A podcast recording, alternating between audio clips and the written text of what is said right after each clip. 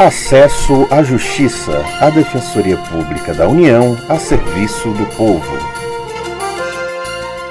Olá, ouvinte. Quem fala é Maria Carolina Andrade. Os presos no Brasil devem receber tratamento humano sem sofrer violência física ou moral. Está na Constituição Federal de 1988. Olá, eu sou Ademar Lourenço. Quem está privado da liberdade também tem direito à educação, saúde, assistência jurídica e benefícios da Previdência Social, entre outros. Este é o tema do programa de hoje. De acordo com a lei, alimentação suficiente, vestuário e instalações com higiene higiene fazem parte da assistência que os detentos devem ter, mas isso ocorre de fato? Quando se fala em presídios, são frequentes as denúncias de maus tratos e desrespeito aos direitos humanos. Superlotação, domínio por facções, assassinatos com sinais de crueldade, abusos sexuais dos parentes dos presos, tortura. Os problemas foram encontrados no complexo penitenciário de Pedrinhas, em São Luís, Maranhão. Os dados estão em relatório do Conselho Nacional de Justiça do final de 2013. Ter mais detentos do que o espaço físico permite é uma realidade comum nas penitenciárias brasileiras brasileiras. Muitos nem deveriam estar mais no presídio. Isso ocorre porque parte dos presos não tem como pagar um advogado particular.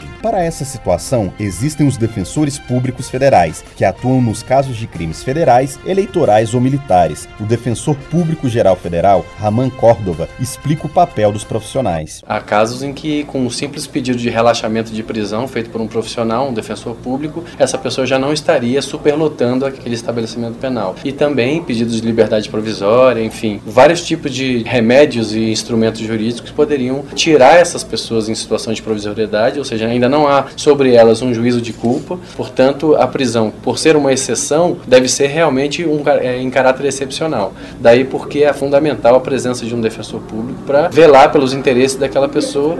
O defensor público federal, Fábio Carboni, diz que cabe à instituição assegurar os direitos dos detentos. Ele trabalha no Rio Grande do Sul e dá exemplos de como a defensoria pode atuar. Por exemplo, aqui na Defensoria Pública da União de Porto Alegre, já tivemos vários casos de pedidos de prisão domiciliar para detentos enfermos, remoções de presos para presídios mais próximos aos seus familiares os presos também têm direito a benefícios da Previdência Social, como auxílio-doença, aposentadoria e pensão por morte. Além desses, tem o auxílio reclusão. A cozinheira Alaide Conceição dos Santos, moradora de Brasília, procurou a defensoria porque a família teve problemas para recebê-lo.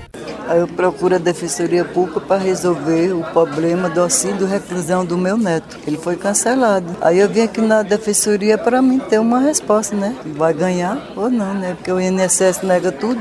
Porque eles cortou, né? Vou buscar ajuda aqui, né? O benefício gera polêmica. Muitas pessoas não entendem como alguém que está preso pode receber dinheiro do Estado. Ao contrário do que se pensa, o pagamento não é para sustentar o detento, como informa a defensora federal Regina Taube. Ela atua em Porto Alegre. Bom, o auxílio reclusão é um benefício pensado para a família do preso, porque a nossa Constituição ela garante que a pena não pode passar da pessoa do condenado. Então não é porque o preso cometeu um ato ilícito que a família tem que pagar por isso. Desde 1930 lá, quando estava surgindo a previdência, já se pensava nisso, em proteger a família daqueles que tinham sua liberdade cerceada pelo Estado. O benefício é concedido aos dependentes do segurado de baixa renda que esteja em regime fechado ou semiaberto. Podem receber o marido, a esposa, o companheiro e a companheira, além dos filhos menores de 21 anos ou filhos inválidos. Pais e irmãos com menos de 21 anos ou inválidos também podem receber